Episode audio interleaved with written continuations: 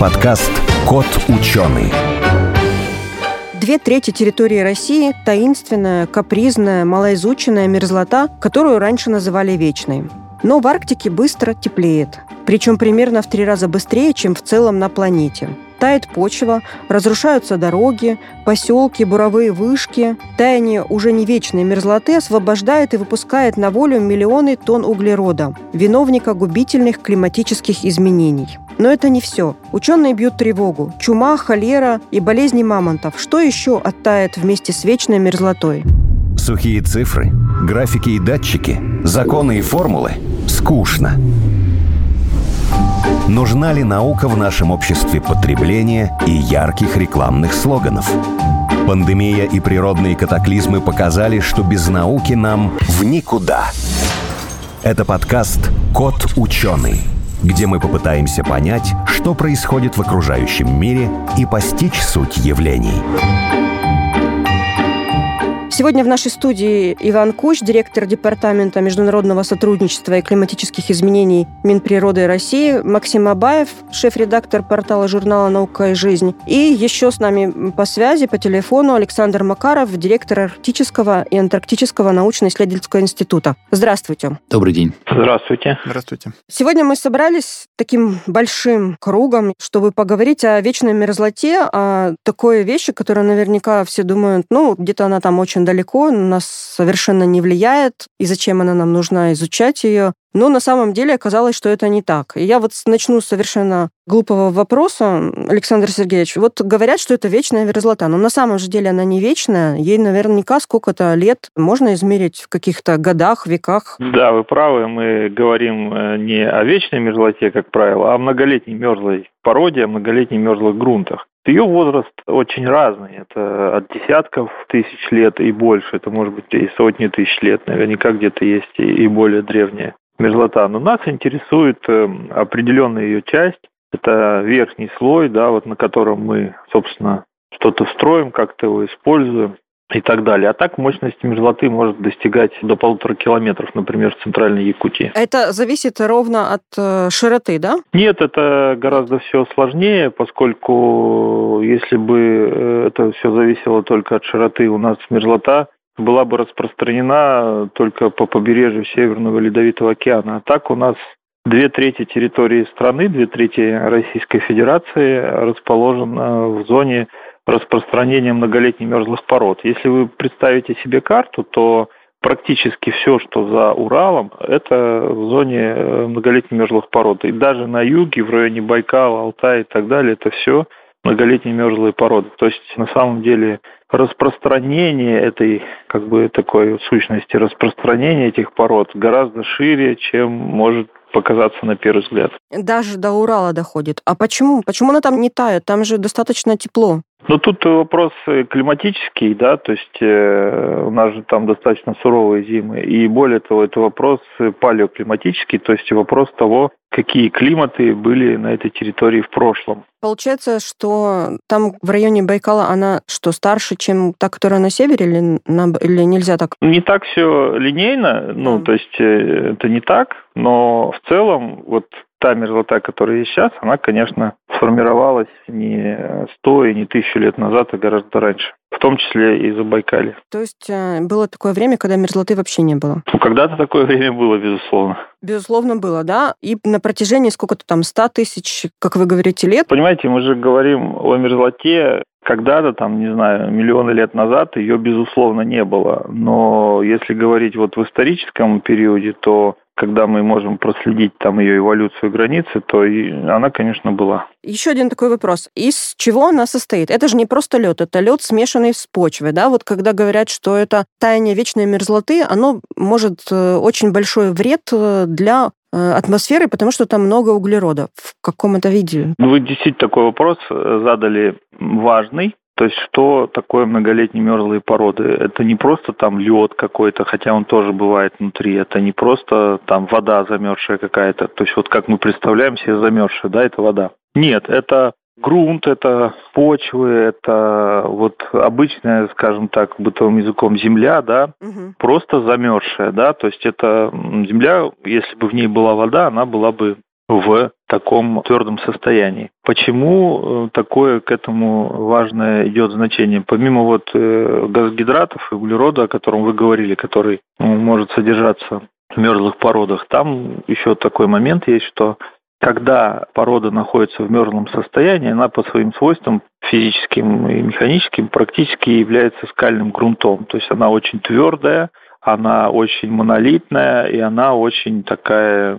как бы единая, да, угу. и кажется, что ее можно использовать, на ней можно строить. Когда начинается на нее тепловое воздействие, да, все это единость, монолитность и твердость э, исчезает, все это становится рыхлым, вязкопластичным и текучим. Поэтому вот все постройки на мерзлоте имеют такое свойство э, разрушаться, если их должным образом не обслуживать. То есть тут вот мерзлота это не просто лед, это такая почва, грунт, земля, находящаяся в твердом смерзшем состоянии. Это прям камень такой. А насколько на мерзлоту влияет э, то, что, скажем так, над ней то есть ландшафт, там, не знаю, трава, деревья, какие-нибудь постройки. Под озерами наверняка, под речками тоже есть мерзлота. Да, вы совершенно правы. Под озерами, под реками, даже в Северном Ледовитом океане на глубинах, то есть в море есть подводная мерзлота, такая, такое явление. Внутри континента где есть озера крупные или реки, там мерзлота разрушается гораздо быстрее, и под этими э, объектами природы формируются такие специальные условия, называются талики, там может протаивать мерзлота. Ландшафты, безусловно, влияют. Тут говорить можно очень долго. Да, это будет в первую очередь э, влиять температурный режим, осадки, количество снега, количество воды, то есть талого снега и дождя. Это будет режим гидрологический, то есть поверхностных вод влиять на это очень сильно. И дальше действительно вы правы, будет уже определять растительный покров, почвенный покров и так далее. Ну и э, упомянули влияние хозяйственных построек, ну, там зданий, сооружений. Безусловно, э, они влияют очень сильно как правило, если э, они построены без учета вот свойств мерзлоты и обслуживаются недолжным образом, они будут разрушаться, и мерзлота под ними будет вытаивать гораздо быстрее. А в целом, чем севернее, тем мерзлота будет у нас более мощной, монолитной, единой, но в центральной Якутии, как я говорил, уже есть мерзлота примерно полтора километра мощности. Полтора километра в глубину? Так много? Да, да, да, полтора километра в глубину. Вечная мерзлота, она примерно температура под землей, она разная или примерно одинаковая? Да, очень разная. Вот верхний слой оттаивает, там, допустим, на побережье Ледовитого океана это там полметра, 70 сантиметров оттаивает, да, на юг это будет там метр, полтора-два успевать оттаивать. И, соответственно, мерзлота будет вглубь также успевать вытепляться. Ее температура э, может меняться даже отрицательная температура мерзлоты может меняться. И вот мы сейчас наблюдаем, что вот эта отрицательная температура мерзлоты на глубине за последние десятки лет немножко повышается. Так у нее может быть температура и минус 5, и минус 10 градусов. А есть какой-то уровень, там, допустим, глубины, на которой она везде постоянная? Да, вот прям основные такие параметры, которые мы фиксируем с научной точки зрения и отмечаете. Это деятельный слой и верхний, я сказал, это десятки сантиметров, там первый метр, и дальше слой годичных колебаний идет. Это может быть до десятков метров, да, вглубь, и дальше мы доходим до определенной глубины, она везде будет разная, это может быть там 10, 20, 30 метров, и ниже которой получается температура стабильна этой мерзлоты. Это достаточно глубоко от поверхности. Я вот видел там всякие видео, читал статьи про то, как таяние вечной мерзлоты, оно меняет береговую линию. То есть э, там буквально отваливаются там куски земли и их уносят в океан. Вот насколько вообще таяние вот этого верхнего слоя, оно может, э, не знаю, там, у нас может растаять весь крайний север, и его унесет куда-нибудь в Ледовитый океан? Коллеги мои, Московский университет, были оценки, что порядка 10 квадратных километров в год по побережью Северного Ледовитого океана разрушается вот в ходе этого процесса. Да, этот процесс вот разрушения, который вы сказали, называется термоабразия, то есть это процесс термического разрушения берега моря. То есть 10 квадратных километров на вот протяжении всего побережья. Это не очень много, с одной стороны. С другой стороны, вот в конкретных местах скорости могут быть огромные, да, и достигать десятков метров за один год. Это очень много. Вот побережье разрушаются за год. Более того, если представить себе, у нас же зима там 8-9 там, месяцев в году отрицательной температуры на севере, то представляем себе мощность этого процесса. Понятно, что мерзлота, когда мороз, когда зима не может разрушаться, может разрушаться только в летний период. И вот эти десятки метров берега, они разрушаются вот в, там, в 3-4 месяца в году всего лишь. То есть скорости могут быть огромные. При этом несколько лет, допустим, берег может оставаться достаточно стабильным, и потом за один сезон произойдет э, вот такое катастрофическое разрушение. Такие масштабы. И, конечно, речь о том, что у нас весь наш север разрушится, берег там и так далее, не идет но в конкретных точках скорости могут быть достаточно большие. Изучают вечную мерзлоту. А, кстати, уже мы не будем говорить вечная, потому что мы разобрались, что она не вечная. Просто мерзлоту изучают. Я вот выяснила, что еще с 20-х годов в СССР созданы были комиссии и институты, которые изучают вечную мерзлоту. Как сейчас проводится этот мониторинг, изучение? Это, наверное, вопрос кому? Ну, я думаю, что Александр Сергеевич а, ответит, потому что у них есть уже три станции, которые ведет мониторинг, а, но как таковое мы сейчас планируем в законодательстве внедрить фондовый мониторинг реалити зоны, и по поручению президента мы уже внесли в правительство изменение в федеральный закон, чтобы дать полномочия Росгидромету осуществлять данный мониторинг. А суть его заключается в том, что на базе наблюдательной сети Росгидромета по всей территории нашей страны, надеемся, что до 140 станций будет создано к 2025 году. Они все будут автоматизированы, там не будет будет персонала, это будут такие скважины до глубины 30 метров а, с термокосой, которая будет определять скорость как раз оттаивания и скорость изменения, если она есть в тех точках, где они будут стоять. Все они будут объединены в систему, которая в последующем станет основой, а, потому что она будет создана, эта система, по международным опытам, с а, международными требованиями, чтобы мы могли в рамках Всемирной метеорологической организации обмениваться данными сведениями, смотреть, как по всей планете а, изменяется мерзлота.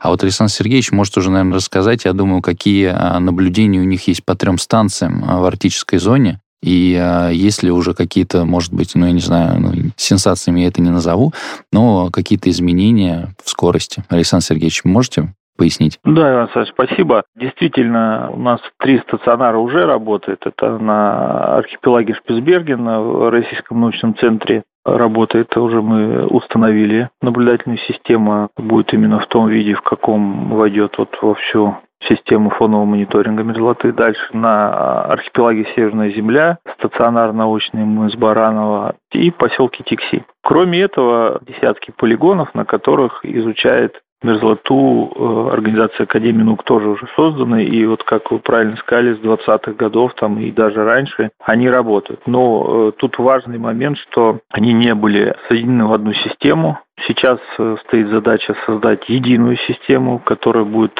соблюдать единство собственно, измерений и методов, и все результаты будут получены одинаковым образом и абсолютно сравнимы. Вот задача какая. Естественно, мы будем использовать и используем опыт отечественный и зарубежный, то, что вот Иван Александрович упомянул, в том числе и по линии Всемирной метеоорганизации. А так, да, стационары, вот эти точки уже работают, уже мы получаем данные, но тут э, супер каких-то пока эксклюзивных данных нету с точки зрения таких важных, да, прорывных, поскольку мерзлота – это такая, имеет специфику, она меняется достаточно медленно, да, то есть у нее огромная инерция. Такое образование, имеющее огромную инерцию, и изменение температуры происходит не, не так быстро, как там, допустим, в океане или тем более в атмосфере. Поэтому тут важно определенное количество сезонов, количество лет понаблюдать и уже говорить о тенденциях. Но вот эта вся система будет создана, и это действительно будет основа для того, чтобы была единая картинка по мерзлоте на всю страну. Я хотел бы еще отметить, что ни в одной стране мира на национальном уровне таких систем не создается. И это у нас будет такой первый эксклюзивный опыт создания национальной системы мониторинга. Я бы еще хотел бы добавить, Александр Сергеевич, что, например, в конце сентября 2019 года межправительственная группа экспертов по изменению климата как раз опубликовала доклад, затрагивающий проблемы таяния вечной мерзлоты, и ну, нас пугают такими цифрами, что до 25% а, состава поверхности слоев мерзлоты на глубине 3-4 метров к 2100 году может быть просто потеряны. И э, мы уже вот так вскользь затрагивали, что там в вечной мерзлоте. Как раз там большие залежи метана, да. и э, это такой газ, как раз парниковый, он 28 раз сильнее, чем углекислый газ, влияет на нашу атмосферу.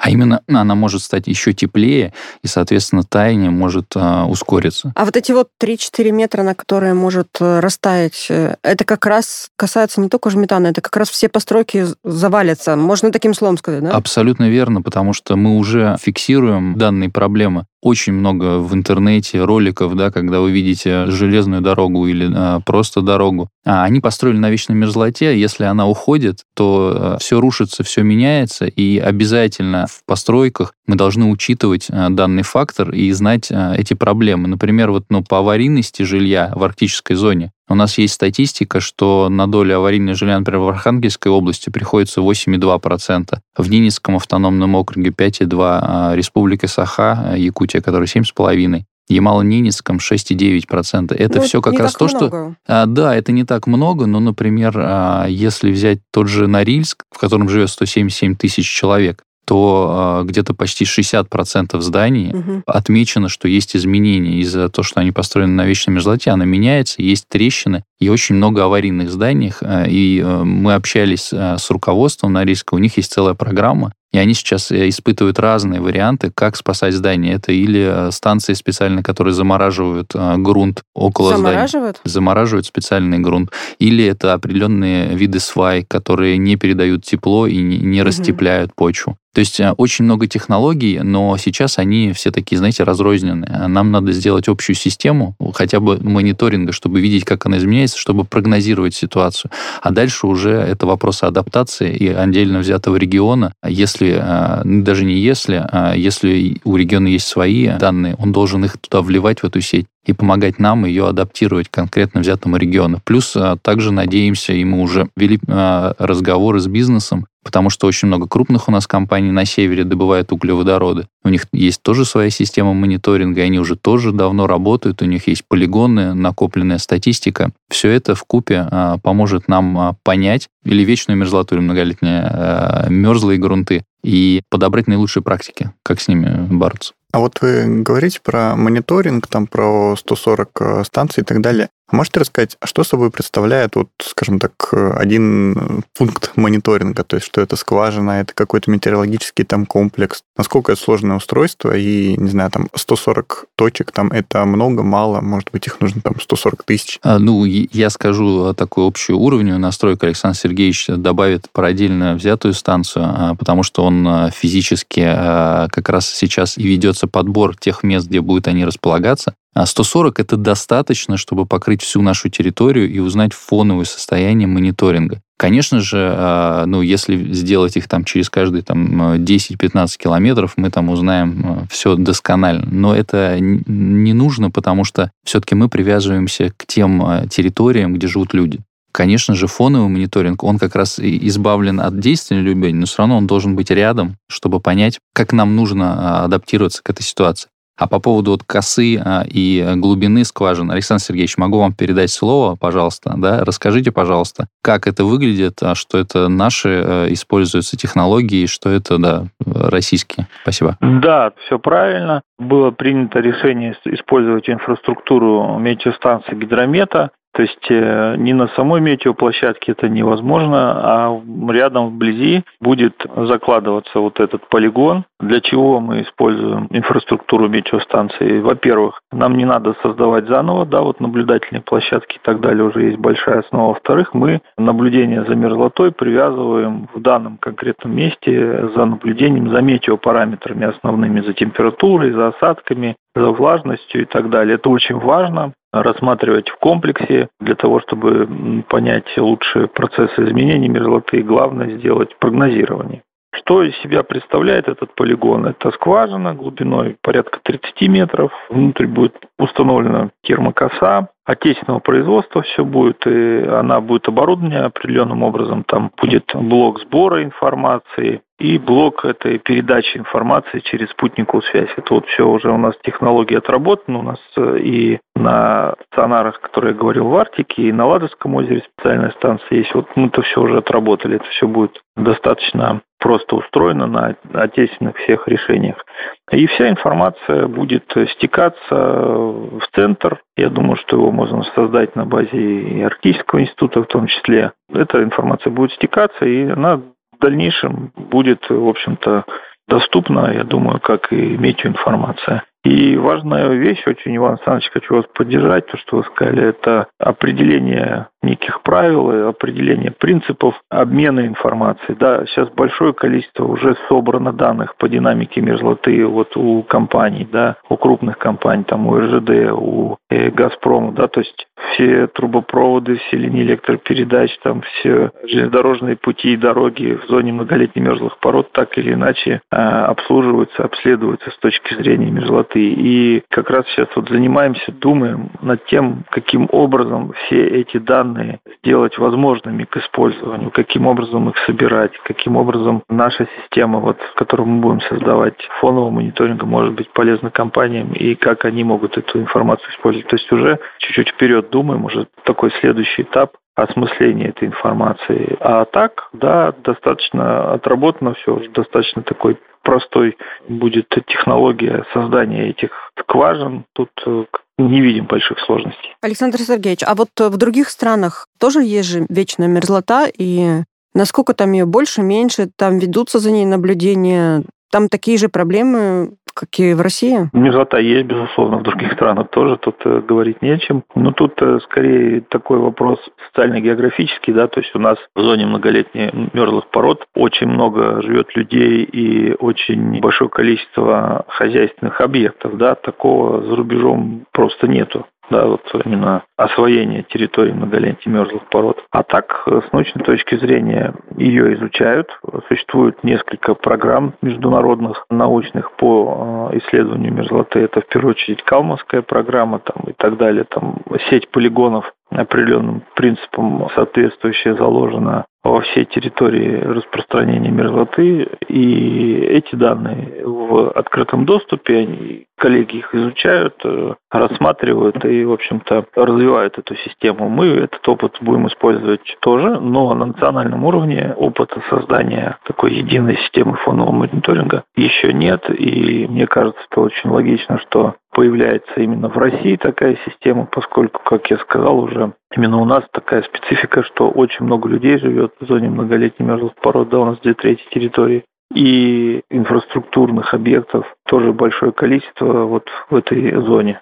Нам нужно очень внимательно следить, изучать и прогнозировать ее изменения. А есть ли какой-нибудь способ остановить таяние? Ой, ну мы сейчас немножко в такие тонкие материи заходим. Я, наверное, не хотел бы тут как-то это говорить сильно. Но уже Иван Александрович говорил, есть технологии конкретных объектов там как-то... Поддерживать, да? Поддерживать, да, приостановить. Я, вот мое личное мнение, подчеркиваю, что, конечно, мы не должны там что-то останавливать и менять, и вряд ли сможем. А вот э, изучать и адаптироваться к изменениям должным образом, это мы можем, и более того, это наша задача, чтобы жить гармонично и счастливо. Тут, мне кажется, самый важный вопрос такой, он глобальный, потому что изменение климата, ну, даже если мы предположим, что Российская Федерация полностью остановит любую деятельность, а, вообще выбросы любые в атмосферу, мы не повлияем на весь мир. То есть это мы должны делать сообща, и не зря в рамках рамочной конвенции ООН по изменению климата а, эта работа ведется. Но а, она очень сложная, потому что ну, больше 180 стран у нас в мире существует. Конечно, нам известны основные эмитенты. Переход вот к этим новым зеленым технологиям, он очень сложный.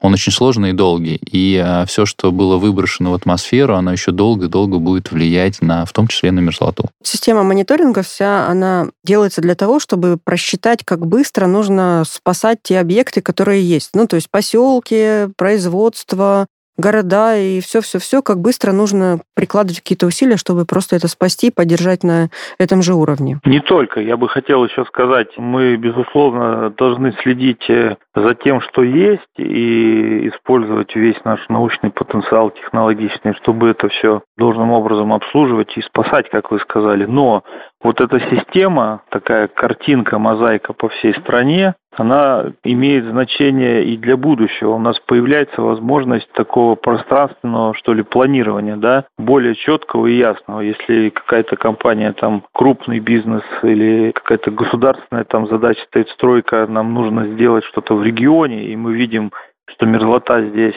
развивается определенным образом, у нас есть эти уже данные фоновые, да, это большая основа для планирования, понимаете, для развития. Здесь не только задача сохранения, здесь задача именно создания такого базы для планирования, для развития. Вот, я думаю, тоже важно отметить. Если климат изменится и, предположим, действительно все растает, может быть, э, ничего страшного, высохнет почва и будет как в других местах? Ну нет, это не так. Во-первых, вы упомянули о том, что есть там определенные исследования, да, которые говорят, что к 2100 году 25%, по-моему, мерзлоты там разрушится. Да, я считаю, что прогнозы до сотого года – это идеальные прогнозы с научной точки зрения, потому что, ну, как говорится, разбираться с результатами этих прогнозов придется не нам, да, но это в плане шутки. А серьезно, изменения верхнего слоя мерзлоты во время оттаивания, они настолько драматичные будут и так сильно изменятся ландшафты, на котором все это мы хотим строить, что, конечно, не будет ситуации, что все высохнет, будет у нас просто земля, почва, там сразу у нас будет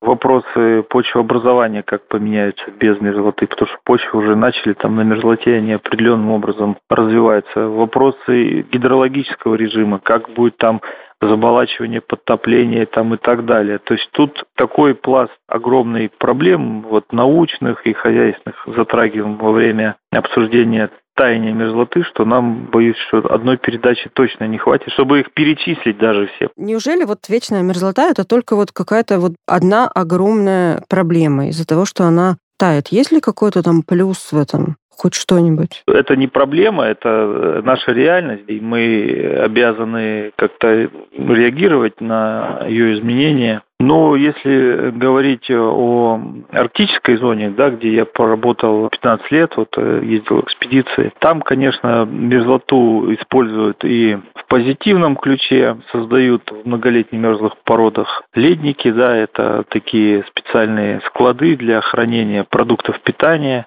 не нужно тратить энергию на холодильники и так далее. То есть все-таки есть там позитив такой небольшой, да. Ну и, как я сказал, вот мерзлота, она монолитна, она тверда и очень приспособлена для какой-то стройки, если она будет оставаться в мерзлом состоянии. А сейчас Иван Александрович упомянули уже, что действительно есть технологии, как вот ее поддерживать достаточно стабильном мерзлом состоянии. Если эти технологии правильно использовать и они будут получать более широкое распространение, то ничего страшного в мерзлоте нет. То есть главное все делать правильно, вовремя, используя вот все научные наработки мерзлота нам позволяет еще и э, найти такие находки, потому что она как большой холодильник сохраняет все, что в нее попадает. То есть вот вы наверняка все знаем а, мамонтенка, которого нашли, потом нашли большого мамонта в Якутии. В Якутии есть целый центр и целый музей того, что находили. И э, нам это помогает узнать прошлое наше и узнать, например, тех животных, которые там жили. И маленьких, и микроорганизмы наверняка, и растения. Как в морозилке. Да, да, да абсолютно верно. Поэтому это такой большой морозильник, который нам помогает сделать новые открытия. Будем ждать. Спасибо вам большое. Напомню, в нашей студии был Иван Кущ, директор Департамента международного сотрудничества и климатических изменений Минприроды России, Максим Абаев, шеф-редактор портала журнала «Науки и жизнь», и по телефону Александр Александр Макаров, директор Арктического и Антарктического научно-исследовательского института. Спасибо вам большое. Спасибо. Спасибо. Спасибо большое, коллеги. Хорошего дня. Кот ученый.